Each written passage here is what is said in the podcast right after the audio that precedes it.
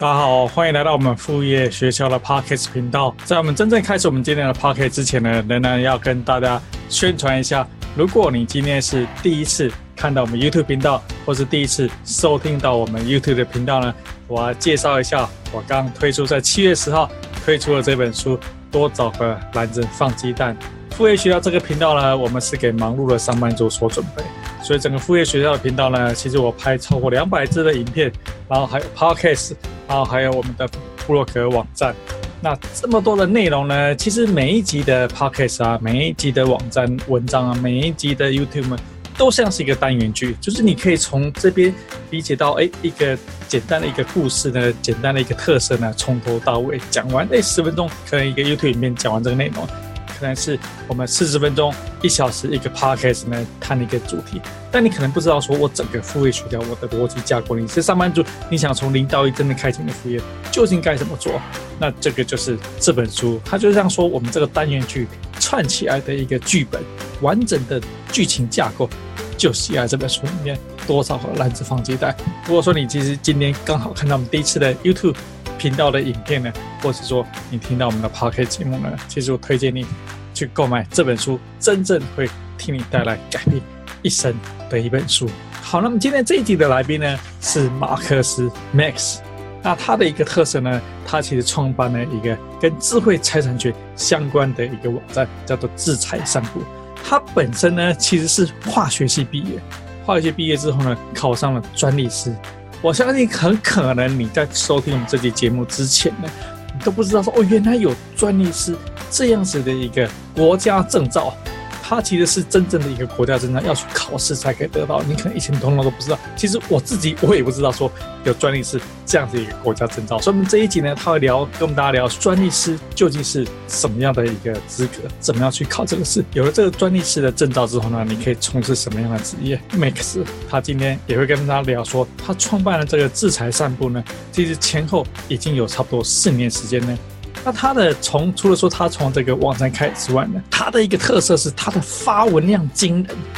他的贴文量惊人。我们聊天过程当中，他开玩笑说，其实网友们可能都觉得说，哎，奇怪，马克思，你最近有没有在睡觉？怎么你早上凌晨也在发文，然后早上一早起来都在发文呢？哎，这个不是那种像我自己都会做这种。schedule 的贴文，就是说我预先排排程去贴，他是本人真正在那边贴文，所以他会分享说他经营智财散步这个频道呢，他是如何在经营。当然，副业学校呢，我们是给上班族，所以上班族开启副业，你很关心的，上班族去经营你的副业呢，你会不会有什么样智慧财产上面遇到的一个问题？有什么样的智财上面的问题呢？要小心。今天刚刚我们邀请的就是一个国家证照的一个专业师。专真正的专家就是我们今天的来宾。好，那我们接下来话不多说，欢迎我们今天的来宾马克斯。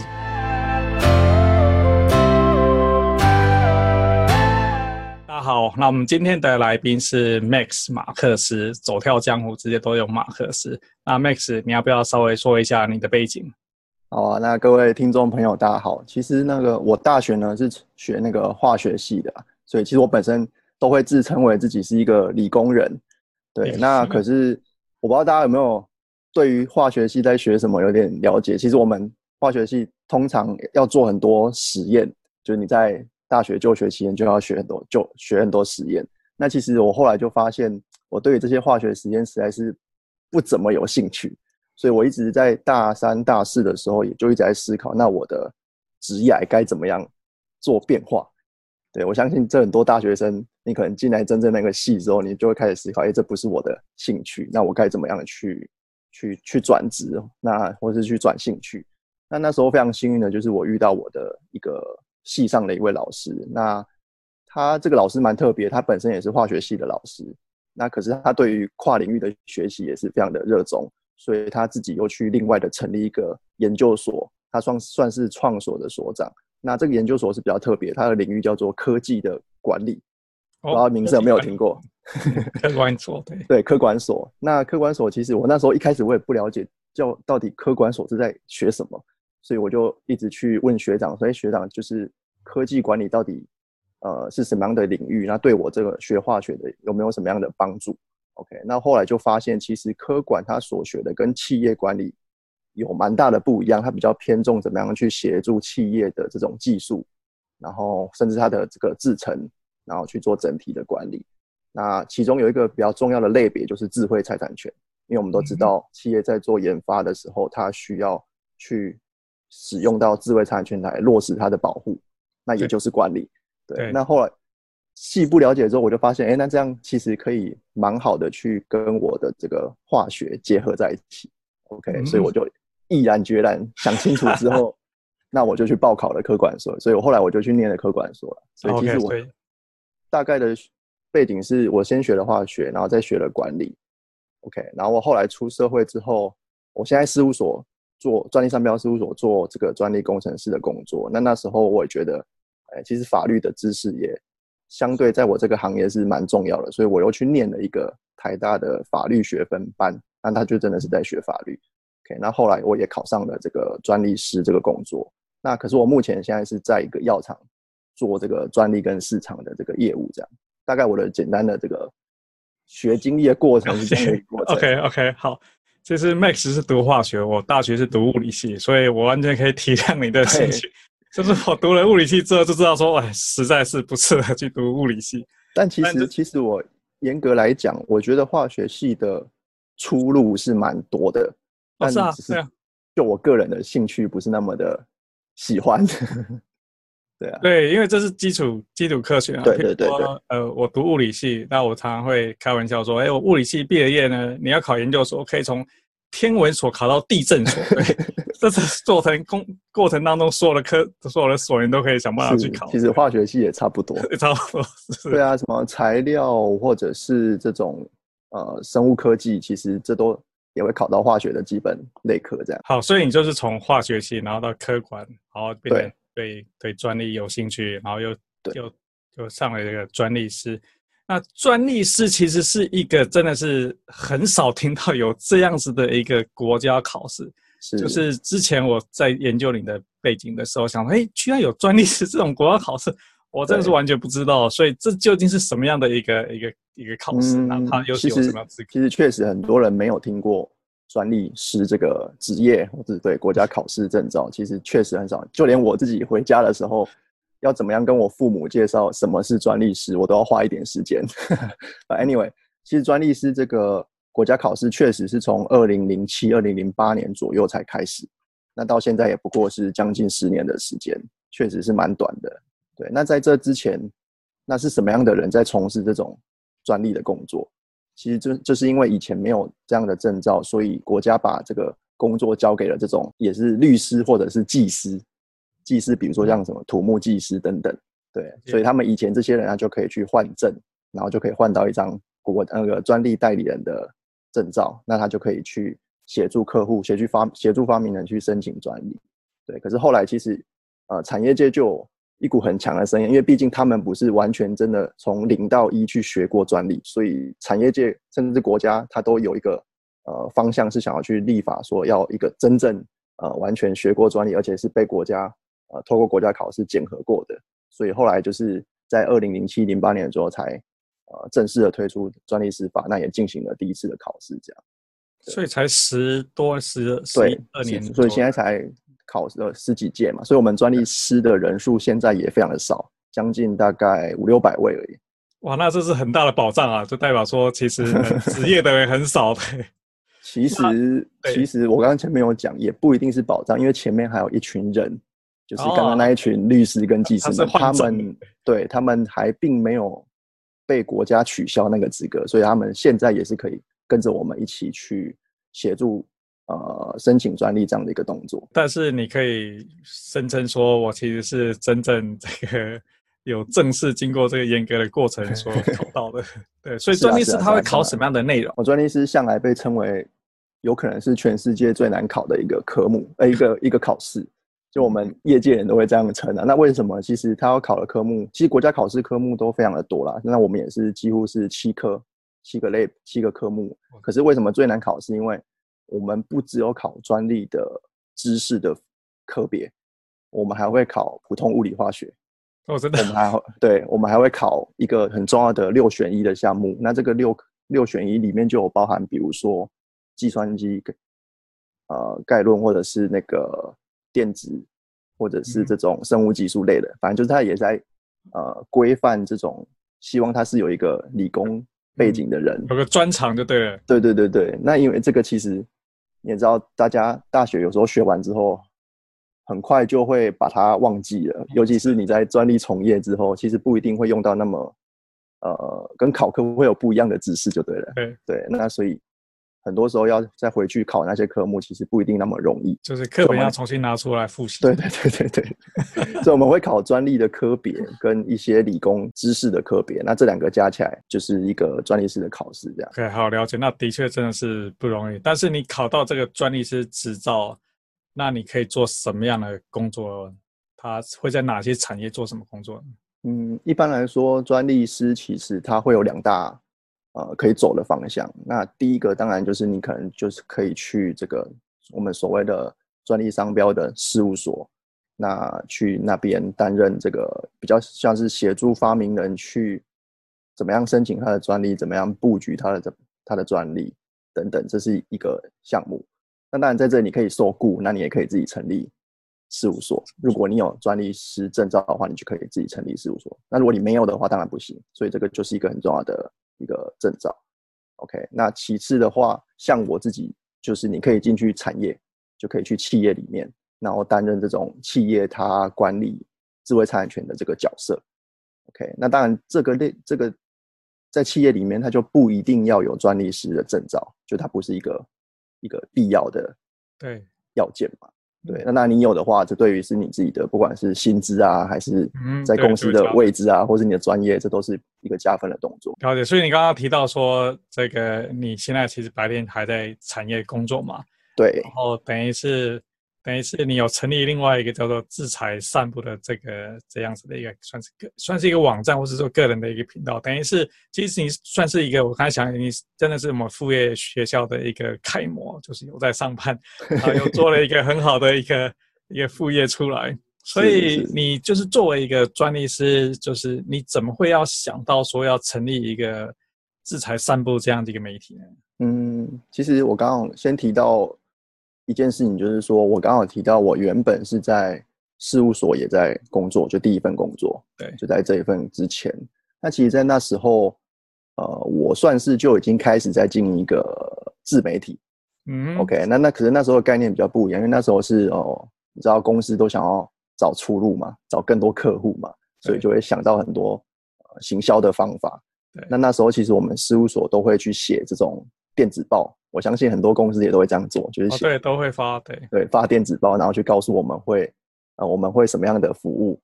然后去告诉客户。所以那时候其实我们有这样做。那后来我们发现，其实电子报它的效益不是那么的高，而且你只给你特定自己收集到名单的客户，嗯，那其他大众你就没有办法去触及到。所以那时候我们就想说，那为什么不把它公开给大家可以看？那尤其是在那时候差不多是二零一三一四的时候，那时候这种社群媒体正正夯的时候，所以我们就想说，哎，那我们可以自己来来做一个自媒体。所以其实，在那一份呃，在第一事务所的时候，我就呃算是也是扮演主 key 的角色啦，那就去经营一个自媒体，那也是在传递这种智慧财产权的任何的事情，那也会写写文章，那甚至我们还会办实体活动。其实，所以换言之，我在那时候就已经去养成了这样的习惯。所以那时候差不多就二一三一四左右了。那后来之后，我离开那个事务所，那进到产业。那我自己是觉得，呃，那时候的想法非常简单，就我觉得，哎，既然我每天也都会看智慧财产权的相关的讯息，那为什么我不把它也呃整理好？就有一个地方可以做整理就对了，或者是，哎，那同时也可以给其他人看。所以我一开始的初衷非常的简单，就是那我也想哦，我看到 A 新闻，那我就把 A 新闻。传给大家看，那我想到就是透过脸书嘛，这种最最方便、最及时的，对，所以那时候我就因为这样的想法去成立了一个呃粉丝团。其实那时候我没有把它称为个人的个人的专业，就我没有个人的想法，我只是觉得哎，这个这是一个很有趣的平台，那大家可以来这里看智慧产权的讯息，就这样。对，所以我就这时候差不多是一六年，那我就一六年开始去做这件事情。那就对对，所以你就是的确就是从这个原本是公司里的小编的角色，对，经常写文章，到离开之后觉得说，哎，其实你都已经能，就是已经做这件事情已经非常做很久了，对对对，很久，我我那干脆就成立一个粉丝业就对了。对，那时候最简就是其实一开始的初衷只是这样，那后来就做着做着，那可是其实虽然初衷是这样，可是。呃，我还蛮严格，不要说严格啊，很有很有规律的去做，对，有纪律的。我每天都会发文，就希望我每天都会发文。然后后来，呃，我一天甚至有时候会发到呃三四篇的贴文。对，那因为就是呃出量，你的发文量多，所以你的触及率就变高，所以我的粉丝也就是一直逐步都有在增长。那我看着粉丝有在增长，我就觉得那其实粉丝会期待嘛。就他也会期待你是有东西的，我觉得这是一个正向循环，正向的循环。那我就也这样，就是开始去创造更多的不同的内容，这样。了解，所以你每天发三四者的的这个 post 的贴文，但后来我看到你的呃制裁散播的网站，你的文章内容数量也非常多哈。这些文章都是你创作出来，因为我知道你很有纪律的人，还是说你幕后会有一些邀稿啊，有别人协助去做撰写？嗯，其实呃一开始比较前一两年，因为到现在差不多三四年，前一两年的时候呢，大部分都是由我自己去撰写的内容。那可是到了这个呃近近几年，其实开始我会想说，那我也可以去协助。其他不管是专利事业啊，或是其他专业人士，他其实也有在写文章，可是他可能没有那么好的行销的方式。对，对，那既然我这里的社群已经成型了，那其实我也可以去帮他曝光他的文章。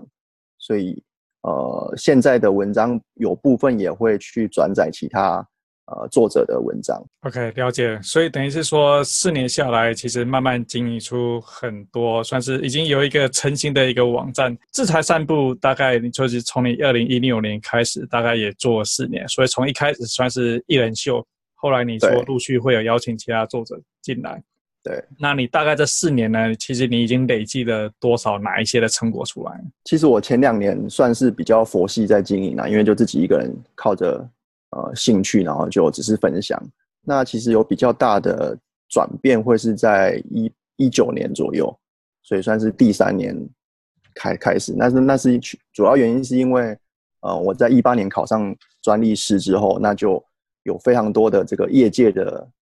的朋友，那每次遇到我就会问我说：“那你制裁三步究竟想要干嘛？”就每天就几乎都会有人问我。那你要被人问着问着，我就自己也在思考，那我的制裁散步究竟想要干嘛？嗯，对，我就比较系统性的去思考说，那究竟制裁散步能不能成为一个 business？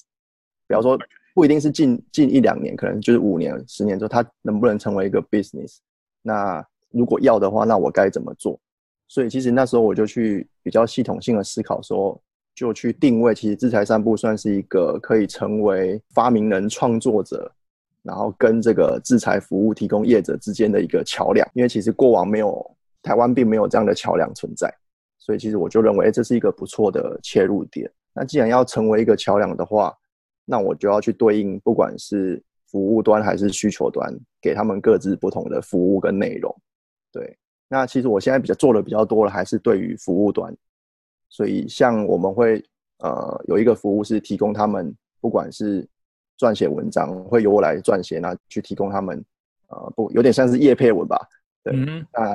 呃，也不只是文章的形式，像后来我有呃录影片嘛，我有一个名人来散步的影音的节目，那甚至也有 podcast，所以其实作为一个平台，你知道很多元的去，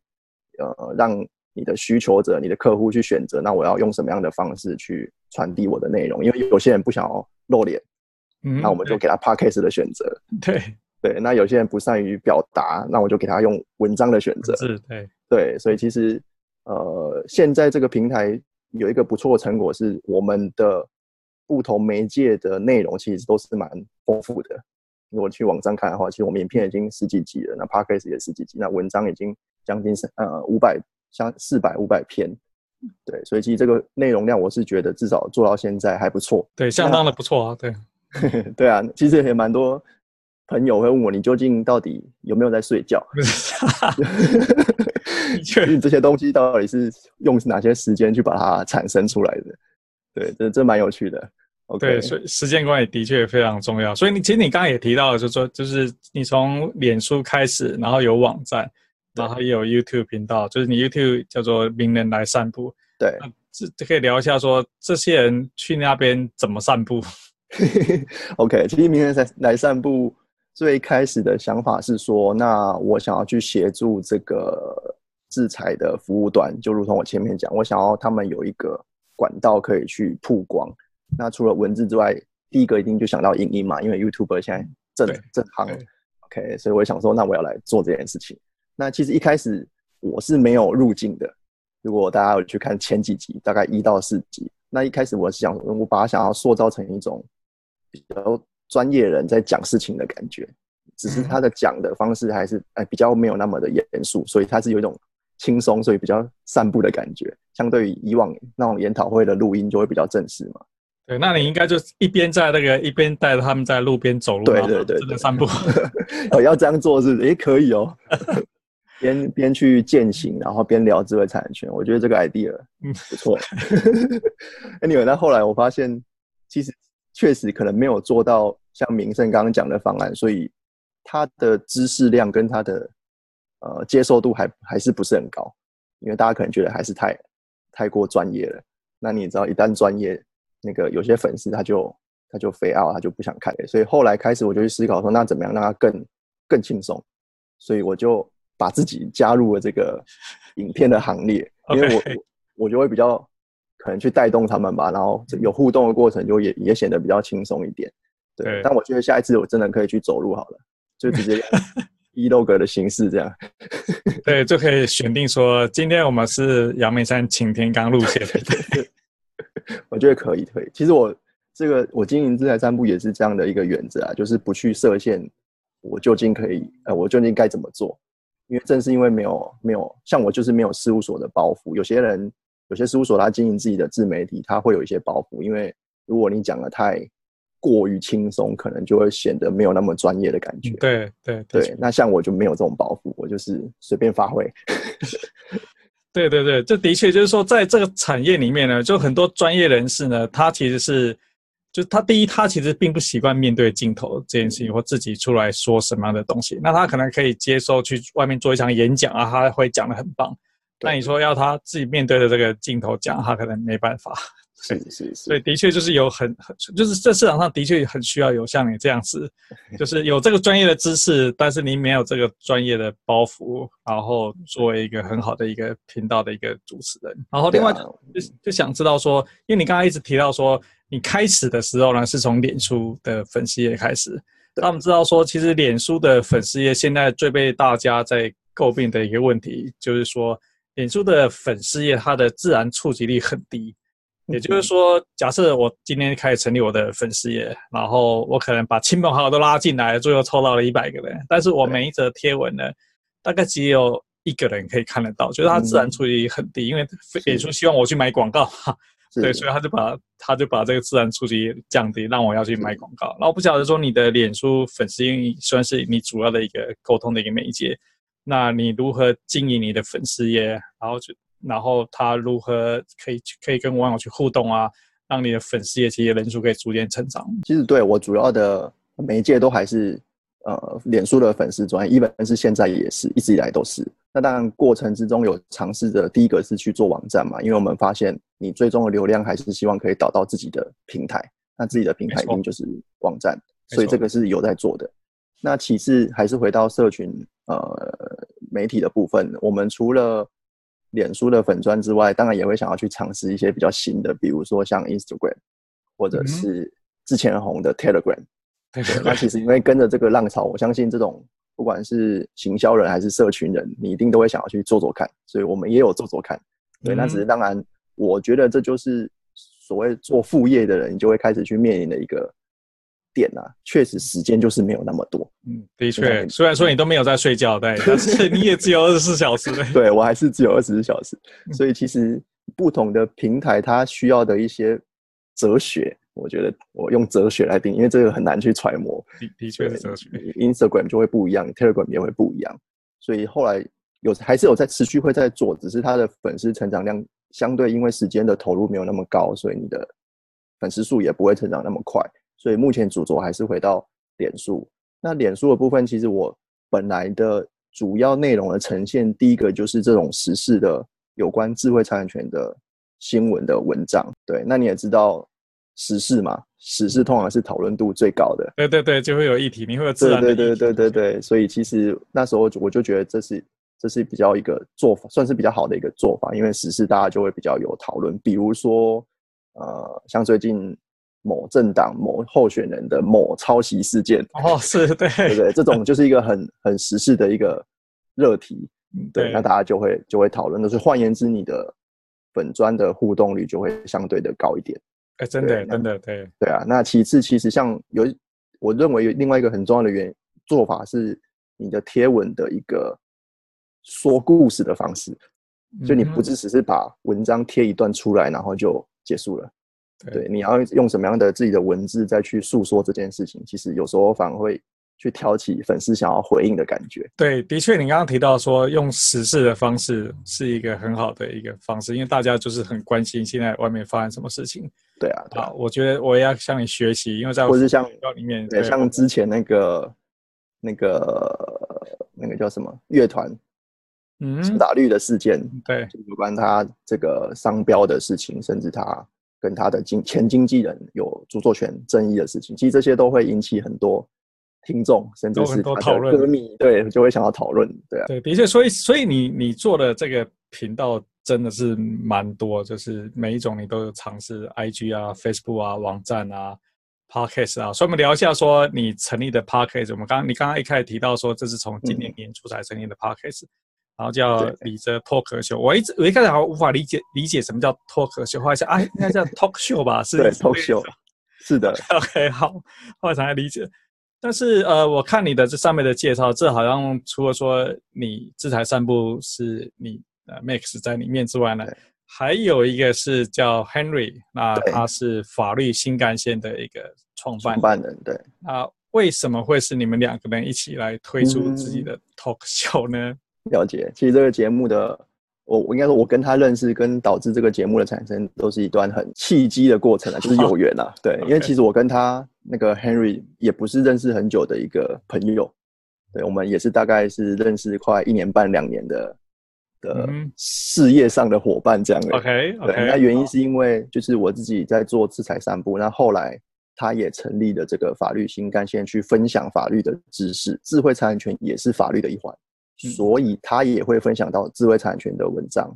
那那时候我就我刚刚提到，我就会想要去协助这些有分享智慧产权的文章的人去曝光嘛。所以那时候我就很主动的去跟他说：“哎，那我们能不能来合作？我来转载你的智慧产权的文章。”嗯，对。那他看了之后就觉得：“哎，那你做这个平台也蛮有趣的，不然我们就约个吃个饭聊个天。” 那聊个天之后就发现，其实可能两个人的。想法甚至想做的事情都相对是蛮契合的，嗯哼，所以我们一直就有在讨论说，哎，能不能来做更进一步的合作？对，那那一开始我们不知道干嘛，反正就是还在想，就一直想想想，想到这个去年大概是一九年底就开始去思索说，那或许我们来做个 podcast。其实 podcast 在那时候还没有很真的很成为热络，在一九年末的时候还没有，那时候其实就几个比较主流可以看得到有机会，但是不确定。可是我们就想说，那我们来做做看，对，所以从那时候就开始去做 Podcast，因为 Podcast 的入门相对是又更简单，你只要一个麦克风、一个剪辑软体、一台 Mac 等等就可以完成。对，所以后来我们就去成立这个你的脱壳秀的频道。那那时候的初衷是想说，我们不要再去分享太专业的这个法律的知识，就我们也想要，但是又不想要太专业，那该怎么做？延续着散步的路线，对不对？对对对对对对对，因为法律新干线它的。它的宗旨也是带有一点这样的一个特性，就想要去让民众可以很轻易的接触法律知识。OK，所以我们两个就一直在想说该怎么做。那我们就想，那不然就去邀这种产业界的人，那他实际上他会面临什么样的问题？那我们就来聊这些问题，所以就会让民众比较有贴近的感觉。对，我们一开始的这些想法是这样的。对，所以像现在我们也是，呃，大部分都是去邀这个受访者，然后由他来。介绍他自己做过什么事，面临过过什么难题，然后的这样的一个分享。对，我有听你们的节目，然后他的确里面其实很多是企业里面的人出来谈他，这这是比这这应该说这个在 Podcast 这个领域里面是比较少见，因为 Podcast 通常是一个人在讲我自己发生什么伟大的故事，或是说有趣的故事，但比较少说，哎，我们其实是透过 Podcast 去听到企业的人出来讲这些。对，而且我们还有一个比较，我们觉得我们比较就是我们不介意。你是无名小卒，有些人可能希望邀请大企业的 高阶主管，要大咖，要多大咖？其实对我们来说，正是因为这些无名小卒，他在生活中，他在工作中会遇到这样的法律事、制裁事，这才是这才是我们想要让大家知道的。对，就是一般人会遇到的这些法律啊、制裁的问题，其实也很多。嘞，对啊，很多啊，每天都都在发生。其实，对，所以你的制裁项目那就即将，我看你的脸书上面都即将迎来第一场的实体活动，它是二零一六年创立以来 第一场面对你的粉丝签名面见面会。那这是什么样性质的活动呢？那当初为什么会想从线上走到线下？嗯，其实我在第一份工作事务所的时候，在做那个自媒体的时候，也就做过线下。对，那时候因为 online to offline 在电子商务产业非常的夯，就这个、嗯、这个名专有名词。没错没错，O to O。所以我们一直在对对 O to O 嘛，所以我们就在想说，那我们要来做 O to O。所以其实，在那时候我们也有做。那其实我也是那个整个讲座的算是主要企划人啊，从企划到执行都是我在做的。那那时候我们办了大概将近十四场，就一年的时间。对，那当然因为后来我就离职了，就没做了。那我觉得那个效果其实不错，不错的原因是因为。你知道人嘛，最终还是希望人面对面的一点互动。我觉得这这个情感是不会变的。对，even 现在网络时代这么发达，可是我觉得面对面的互动还是有它必要性。那回来到制裁散步，其实我一直也很想做线下的活动。对，那当然线下活动它所需要的成本一定就是比较高的，因为你可能呃很明显就是需要一个空间，对，那去租租用空间就要一些费用。对啊，那回来到副业的经营者，就是如果费用太高，效益不大，那就先不要做。对，的确，对，所以后来我一直想做，但也就是一直考量成本关系，就没有去执行。那更最近是因为就疫情嘛，疫情的导致上半年其实就没有任何的这个线下的动作。对，对，那随着疫情呃逐渐管控非常的好的情况之下。就忽然间有一位干爹也出现了，也出现 没有了，太好了。就有有那个制裁的这种服务业者，他也希望可以透过不同的形式去接触一些呃产业的人。那当然，我自己也想要去促成这样的不同产业之间的交流了。对，所以我们就想说，那我们可以来透过活动的方式去举办。对，那其实我们那时候在想说，究竟这个活动跟别人有什么不一样的时候，因为其实如果你有去参加过很多这种法律或是智慧产权的讲座，对，那一定就是一种一个非常很专业的律师、专利师，然后就来讲解什么叫做呃跨国专利布局该怎么做。对，听到题目可能就不会想来，那题目就不想参加了。对，所以我们又改了，想要回到散步的方式，就是要轻松。对，所以我们还是我们从活动的设计就希望可以，比如说我们是设计在咖啡厅，一个就是从。你光看到场地，你就觉得，哎，这是应该是相对是比较轻松的，对。那我们的时间也是控制在一个半小时到两到两个小时，那多的时间是用来交流，对。那这一两个半小时也不是讲专业题的题目，我们还是回到我们可能会去邀这个产业的人，然后来分享他在产业的一个经验，那其中才会去带到可能智慧财产权的一个一环。所以大概透透过这样的包装，我们希望可以让大家有。接触产业的机会，那甚至，嗯，同产呃，应该说同事之间，或是产业之间，专利的产业之间，也可以去做呃横向的交流。所以说，就是其实你是走这种咖啡厅路线，对对对，让大家觉得说，哦，这不是到了一个某某演讲厅，我坐下来，椅子排好，然后就是要坐在那边听演讲，对，是是是。所以其实我们第一场，我们控制的人数也都是非常少，我们大概三四个名额。三十个名额我们还嫌多了，我们只是第一次想要，因为怕你要有有很多人临时不会来嘛，所以把名额拉高。其实我们最好，我们是希望控制在二十个人，对，所以你就知道这个人数也是少的，大家是真的来深度交流的。那截至目前已经额满了啦，所以大家要期待下一下一场。好，好，因为一般企业，比如说像这种说律师啊什么，或是公司啊，其实你一半通常会定在一个某某饭店的，然后对，是排了一百张椅子，然后希望大家都来参加的这种性质。对啊，对啊，对啊，大部分会是这种性质。那因为我们就不想要再去做，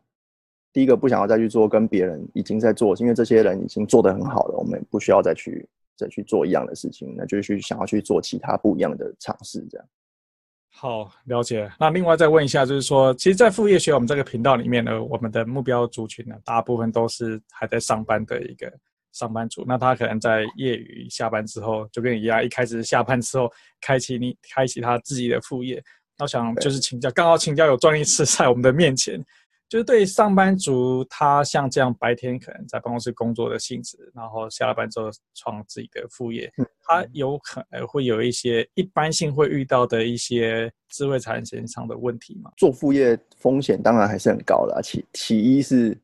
道德上的风险嘛，那这个当然我们今天不聊。那道德上的风险就是，哎，对啊，你被你的老板知道，你被你的同事知道，究竟有没有造成呃公司的困扰，或是没有什么样的问题？这我我觉得这个。是一个自己要先去衡量的。那这个今天不是我的专业，所以就不谈。那回到法律上，确实我们有关智慧财产权的部分，也是一个重要的项目，就是像是比如说专利权或者是著作权这两个项目。那如果你在公司，你是身为一个开发产品的研发者，那如果你下了班，你也在做跟公司同样类似的这个产品的开发。那你把自己做出来拿去卖，其实这件事情会有很大的争议，实物上也确实会有很多争议。那如果你是一个创作者，你是一个设计师，那你下了班，你有设计跟公司可能类似的呃品项，那你也把它拿去做商业使用等等，那这会不会有很多著作权的议题？其实实务上也会有。所以换言之，就是其实像我自己呃当初第一个也会去思考，那我做这件事情会不会？去，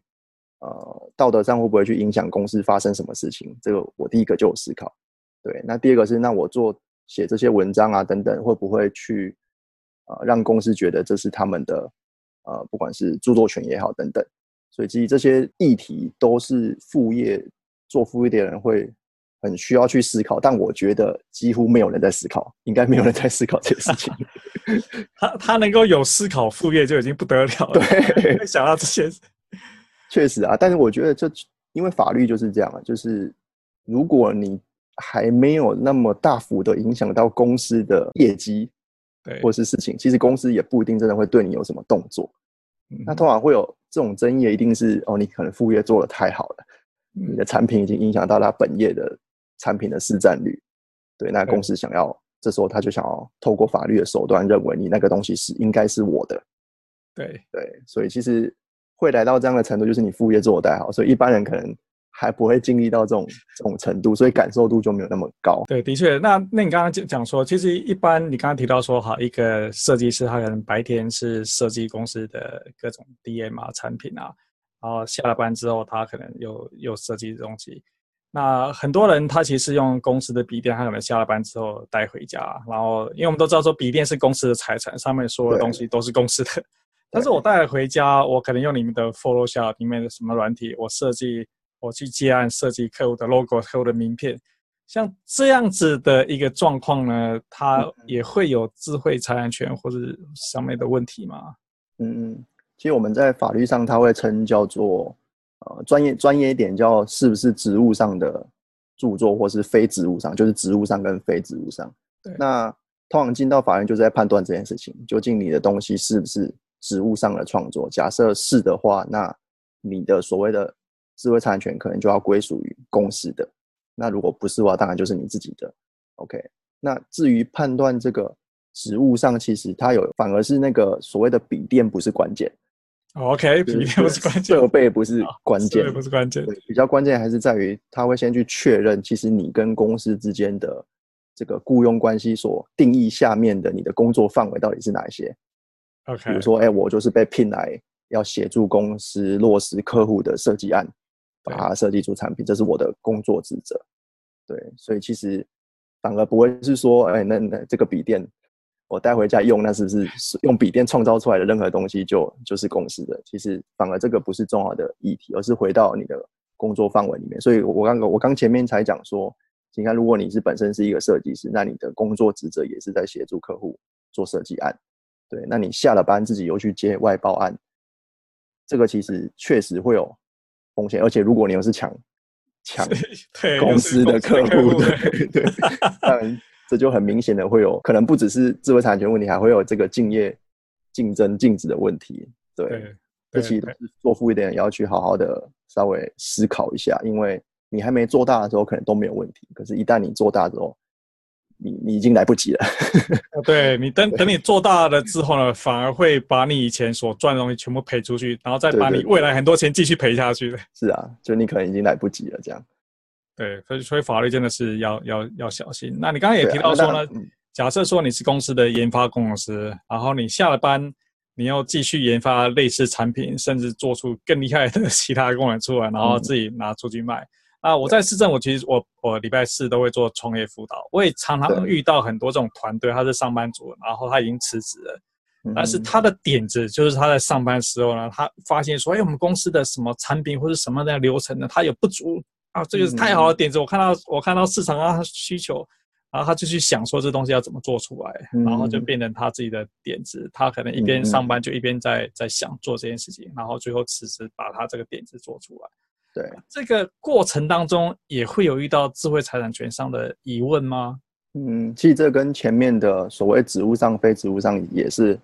同类似性质的争议啊。那当然，我觉得这个情境实务上也是比较难的一一点是说，哎，我已经离职了，我就是我就是 quit 了。对，那在这样之下，我产生我这个点子的时点，究竟是在我工作的时候就已经出现了？嗯哼，还是我真的？已经离职之后，那我呃，或许我已经经过一两年了，然后我我就觉得，哎，这个东西经过我的反复思考、反复验证之后，我觉得真的是可以做。其实这个在实务上也是一个相对是比较困难，而且要依个案去判断，因为不一定。就我虽然说两年，可是不不一定是两年就一定是没事。嗯，对对。那你这个点子究竟跟你原本公司的这个产品，你的修改幅度，或是你的这个创意到底到哪里，其实都这都会影响整个案件走向的判断。那像我们刚被最常见，比如说我原本在呃台积电工作，那我也是一个制程的研发工程师，那我都每天都在研究这种几纳米、七纳米、六纳米的制程。对对，那你说，那我从台积电离职之后，我去对岸的半导体厂工作，那我也在协助他们改善他们的制程。你看，这种新闻上都很常见这样的的争议嘛。那后来可能台积电就去告他，因为他觉得你你只是运用我他呃原本就已经在台积电的的那些资料，然后去协助客户做做改善。对，可是如果我是公司，我一定会讲说没有啊，那个是我后来我后来才，然后我后来才想出来，原来可以这样改善。对，所以其实这本来争议就会很大的存在。所以为什么说如果呃你从原本的 A 产业 quit 了之后，你还是在 A 产业，那这就要非常的小心，呃，有任何的这种法律或者智慧产权的议题。对，所以等于是，要是你是离职之后，然后你就开了跟公司一模一样，甚至变成他的另外一家竞争对手，对，他其实是有，就是在法律上，大家第一说有道德风险之外，有很多，对就要看法律的判定，他是怎么样，啊、有什么样的的关系。是啊，是啊，那其实实务上也很多这种争议啊。对，所以其实就是说，虽然说很多灵感、很多点子你在上班时候想出来的，但是就是真正你要把它落成副业，甚至你拿去创业，就是还是要想一下，说会不会有法律上的问题，会不会真的你做成功之后呢，反而倒赔所有的钱进去？是啊，是啊。所以像我自己，呃，确实我自己在经营制裁散步的时候，一开始前期我就很不太会去分享要。制药产业的新闻，你看我我我我刻意在避险，嗯，就是我不不要让公司的人也觉得，哎，我在一直在可能在讲公司的，虽然我不一定，我就是没有在讲公司，我只是在讲别人的公司嘛，可是 我觉得尽量不要，对，那只是到后来被拿捏之后，我才会去呃做更多的这个领域的新闻的的内容，这样，对啊，对啊，应该是说以制裁的领域，应该产业已经多到你已经 cover 不完了，并不一定要去。写不完了，对，写不完了。对，那另外我们想聊一下，就是说，譬如说，呃，我我有 Podcast，我有 YouTube，然后我，譬如说我在拍 YouTube 的时候，难免会想要引用一段，可能就像你刚刚提到，所以现在新闻上有热潮，有在讲什么这样的的新闻呢？然后我想把它的一段的影片，或是呃一段的什么图片啊，剪辑进我的 YouTube 的里面。但我知道说好，我这个不能用别人的东西嘛，对不对？但是我又听到说，好像有部分你在可以去做合理的应用，所以我想就这样请问专家，就是所谓的在比如不管是 Blog 啊，或者说 YouTube 上面啊，什么究竟什么叫做合理的应用呢？对于我们这种纯粹只是要分享的人，了解。我觉得大家务必切记，最重要的原则是没有经过著作权人的同意，就是没有经过那个权利者的同意，本来就不能擅自的去拿来使用，这是这是最高的原则。原则对，OK，那只是大家都会想要偷渡嘛，就开你开始会想要偷渡啊，我只是用一下，因为你又不会知道，又不会影响，就是大家我相信很多人都会有这种心理，所以很多人就会想说，那我就用一张。还是我就用两秒，等等，OK，你就开始这种，就是小小的一个心理，你就会想说，那没事，这应该那么少，应该没事。呃，其实另外也就是说，其实比如说，我想引用联合报，我看到一篇一篇图片，哎，我觉得这个图片呢很适合，但是我也联系不到联合报的什么样的 的的人说，哎，我们要引用你这样的一个图片，就是实物上好像也不是那么可行。是，所以其实。回到那个原则，那联系不到不是著作权的问题，是你的问题。是我的，是，对。所以对于著作权来说，你就是侵犯我的权利。那你刚刚讲的问题，那是你的问题。所以身为使用者，你就要去克服这样的问题。那如果你联系不到，那你就不能用，好吧？最最最高的原则是这样。OK，那回来谈到，所以呃，著作权法上确实有出现一个合理使用的这个词。那也因为古叉墨事件，就让这个合理使用这个词就是。让大家广为流传，对，非常的知名。对，那其实合理使用，我们如果有学过著著作权法，就会你就会想说，哎，其实如果你已经谈到合理使用的话，代表你已经首先承认我没有经过你的同意，我用了你的东西。首先承认我没有合理使用，对，对对，你知道那种概念吗？就我已经对我已经用了你的东西，没有经过你同意，可是我现在要来谈，我只是合理使用。嗯，OK，所以那个我觉得那个位阶不太一样。好，那合理使用是什么？其实。合理使用在法条上，它有四大的判断的要件。那回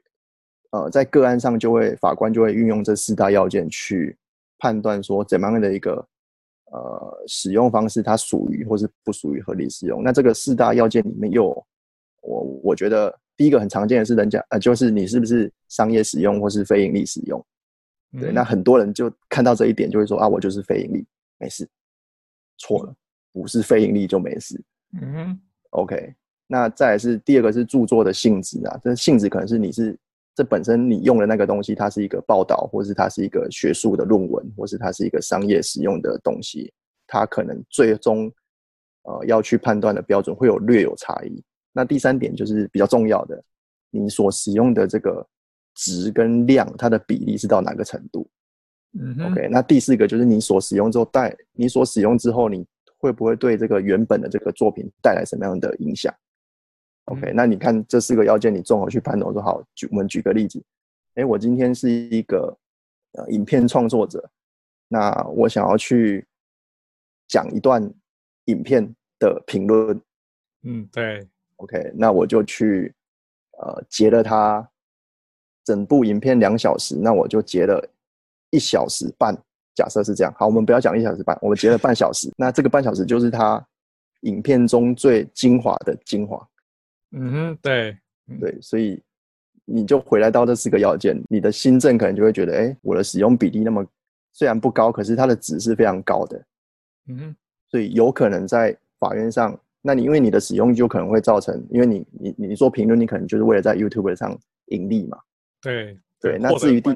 对获得关注，那第四点是我究竟会不会对原原本的作品带来什么样的影响？这也是很有争议的。有有一有一方的人就会觉得说，那你都已经爆雷了，你把所有的都雷光了，那人家就不会买票进去看的。嗯，对。那有有有一派的人会觉得说，没有啊，他就是让我更知道我到底要不要去看。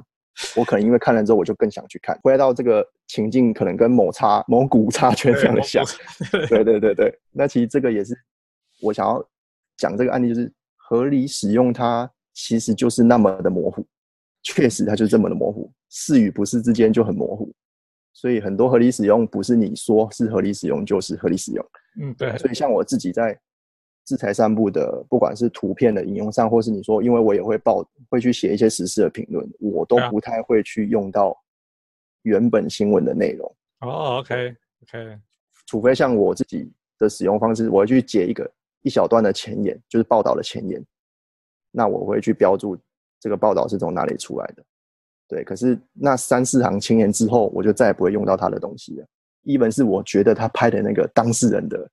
公结，就是。画面非常的好，嗯，或者他们打架的画面非常好，对，我都不会用，因为你就知道我就是没有经过他们的同意，对，对，所以基本上你的做法就是他有一段前言，所以这个故事是什么故事嘛？对对，然后接下来就没有用到他任何的对对对内容，纯粹是你自己就这个故事你的判断、你的分析，对对对，甚至有时候我会因为现在其实这种砍入就是用你用分享，就是你可以把整个。整个贴文，对，把它贴到你的内文章内文里面的方式，其实我有时候会会善用这样的方式。那其实这样的方式就没有侵权的议题。嗯哼嗯哼，了解了解。因为我记得好像说，你毕竟还是需要他的真正全部的文章回到，就是要看全文，还是要回到他们的网站，因为他牵扯到说，哎，我这是要透过网站广告去获利。对对对，对你如果把我全部 copy 过去引在那边，那我就没办法。对，就对他实质，你要提到，就要实质会产生影响。对啊，所以你其实可以看到，其实很多部落格他会去转贴别人，不管是新闻还是别人的文章，然后下面也说，哎，我就是从哪里出处是哪里引过来，可是它是全文贴哦，它百分之百就是贴过来，因为它要增加它的呃可信度、搜寻率嘛。哦，对对，搜寻率对对，因为它这样也会有广告的收入。对，那其实这都是呃侵害著作权的一个行为啊。对，虽然你有标，很多人以为它有标注就是不侵害著作权，其实标注根本就不是侵不侵害的一个重要的议题。标注是本来就应该标注了，你今天有经过授权，你也要标注。对，你没有经过授权，本来也就也要标注。对 对对，其实都不不应该做好。所以说，所以这个智财散步其实已经经营了四年。那你我们刚刚也提到说，好，比如说以上班族啊，你经营副业会遇到的一些问题。我不晓得说，在你懂得这么多制裁过程当中，有哪些你觉得说我们今天没有聊到，但你觉得说其实很很值得你提出来再跟大家去做分享的？嗯，其实我觉得著作权呃，智慧财产权议题，刚前面那个是不是职务上这个大家真的要非常小心呐、啊。对啊，那其次之外就是呃比较法律面的那个呃，你有没有竞业禁止的这个关系？其实这也很常有争议的、啊。对啊，那也就是说你在原本的自己的产业，呃，不管是离你有没有离职，甚至离职之后，那你又去做相类应产业的创业也好，或者是副业也好，那呃会不会去违反到公司的竞业禁止条款？其实这很重要。OK，这大家要去细细的思考。我觉得法律面大概就这两点，应该是呃做副业人最需要去思考，其他的就。回到你正常本来就应该思考的，对，就是其实其实大部分人都经过这么多年的，比如新闻报道，有很多也给了很多教育，你大概都知道说你该做什么，不该做什么。只是是啊是啊，我跟他谈就是说，哎，我知道说我不该做，但是我又很想去稍微用它一秒钟的的内容。哦，对，我觉得这确实，我觉得人呐无可无可厚非。那有时候是因为你你还没有被。权利人主张权利嘛，oh, 那你可能就会食髓知味，你就是在用，这样一直用一直用，等到哪一天你就会被发现。其实实务上真的有太多了，像很多网拍网拍的人，那因为他也想要卖，跟他就是批货来卖原厂的产品，他可能会有那个利差，对，对，那可是他又不想自己，因为原厂拍的照片一定比较好看嘛，啊是啊 是啊，相相对自己拍的，所以他就去。用原厂的照片来放在自己的这个拍卖文上，那其实原厂实务上很多原厂在抓这种这种人，那他就跟你求偿个呃三万或十万，对你来说就很大笔钱，对他来说就是他求偿一百个就是三四百万的对对收入，对，没错。就我这我在之前的工作上真的遇到过这样子的一个案例，就是说我们公司呃要做一个一个网站，然后我们想说，哎，委托给认识的一个青年创业的人，他就在做设计师啊，就帮别人啊，好好，我们帮你做这个网站，好，所以他就接下这个案子，就是个人工作者嘛，他就接下这个案子，然后做一个漂漂亮亮的网站，然后给我们，然后我们也就把它放到网站上面来，然后给大家去看。啊，这过了一年多吧，就有人发邮件到公司里面来说：“哎、嗯，你们用的这个图片呢，是属于我们公司的图库。那烦请出示你已经这有购买的这个证明。是”是，对，我们想说：“哎，这个我们不是请 这个呃认识的工作室的的人做的吗？”然后就说：“哎，那这个是他做的啊。”我们就问说：“哎，你到底有没有去买这个图库啊？”嗯，这个那当然，故事你都知道，说 是啊是啊，没有吗？对不对？好，所以就后来的确，就他就是就这个这家算是说，哎，他可能是台湾的一个代理屠户公司，也我们也他也求偿，就是透透过这种智慧财产跟我们讲说，哎，我们的我们应该要我们侵犯了什么什么什么几条，嗯、然后他说好，那因为你只做你只用了一张从轻发落，我们只需要你几万块钱的的钱，这真的是真的是我我亲自本人，就是啊是啊，很多实物上非常多，网拍只是一个例子，那你像刚刚讲图库也是一个例子。那甚至前一阵子有很夯的，就是这种自行，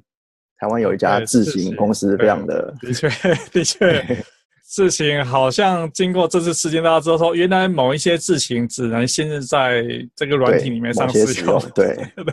对你这些不是用到这个软体上使用就不行。好，那其实我觉得这里也可以再补充一点，就是刚刚提到民生提到，就如果你今天是个副业，然后你也在你你的副业的内容就在协助人家。产出内容，或者你在帮客户产出内容，或者在帮客户设计产品等等，你也要去切记，要帮客户做好智慧产权的厘清啊。然后第二个是，你也要跟客户定义好你跟客户的智慧产权的归属。我觉得这两点也蛮重要。对，因为等于是你委托，比如说我委托这家工作室，那他创作出来的东西究竟是属于原公司还是他自己？对对对。然后他。他他应该要用有著作权的东西交付给公司哈。对对对，因为很多时候副业的经营者他就会，因为做做个副业而已嘛，他就会觉 得是啊，这这个不要那么搞刚，两万 块，对对对对对对。但其实还是要稍微留意啊，你可能不不需要到很正式的去拟一个契约，可是你至少要跟对方有，不管是简单的书面还是口头，都要谈妥这个这个关系，这样。对对。然后该注意的制裁，其实大家都知道要注意。对对对，你只是不想要去看到，或者不想要去做。其实我觉得，我觉得大家应该都知道了。对对啊，对对对。然后特别是不知道的话，就多看制裁散步，然后多加入制裁散步的网站啊、粉丝啊，你就会知道很多。就是通过新闻，你就可以长知识。对，也要多看这本书啦。好的，看到吗？好，对，这本书是我写的书，对，对，对，这本书带你了解什么样的？对真的，真的，我我我有看看的，就觉得很多观念是可以可以学习，怎么样好好的做一个副业。好，对啊，对啊，对啊，其实是推荐给大家，对，彼此可以可以交流。好，那我们今天真的很谢谢这个马克思的时间啊，也教了我们很多。其实我觉得今天你讲的一个重点就是说。其实每个做的人都知道你在做什么事情，只是你 想说不要去。对，这个这个就想走捷径，就真的是对。而且其实你你真的到法庭上，你去主张说啊，我就不知道啊。其实法官有时候不会不会觉得这很重要。对，因为他可能以以你的学士背景，以你在这个产业的这么多年的经验，你怎么会不知道呢？对，就是你的狡辩之词，就对了。对。对 好，那谢谢 Max 的时间，谢谢谢谢谢谢名声，拜拜。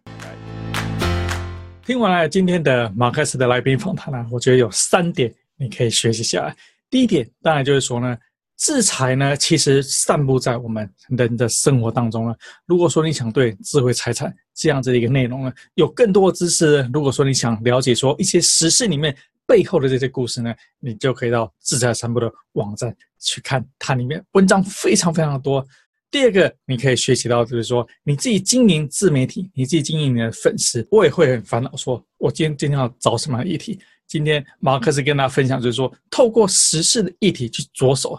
去找出说这个时事议题呢，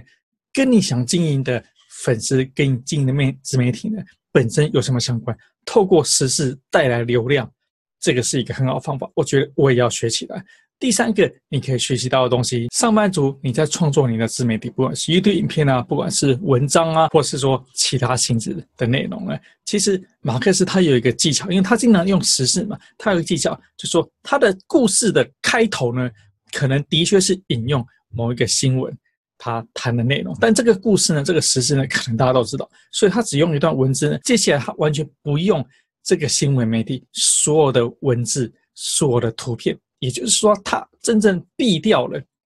这个时事议题会产生所有的任何制作去猜到的一个问题。所以，我觉得说今天这三点学习：第一，透过智财三部呢去了解更多制裁的东西；第二，透过时事呢增加你自己流量；第三呢，引用这些时事呢，其实只引用它的故事，不要引用它内容。就可以完全避掉智慧产的问题。我觉得这三点呢，其实真的是可以学习到的好内容。好，听完了这一集呢，我也希望说，如果你是透过 Apple 的 iTunes 啊，你可以到 iTunes 上面协助帮我们打分，打五颗星的分数。当然，就说你想打几颗星，都可以打几颗星，再给我们一些评语。如果说你是在我们 YouTube 节目上面听到我们这集影片的话，我们今天这集节目我讲三个学习的重点：第一，智财三部的智；第一，智财三部上的内容。第二，透过实施增加你的粉丝；第三，透过实施的引用它的内容，避免侵犯它的制作财产。这三点学习呢，你喜欢哪一点？在我们 YouTube 的留言里面告诉我。当然，最后呢，这本书我觉得真心推荐，价格不贵，值得你去购买。好，谢谢大家。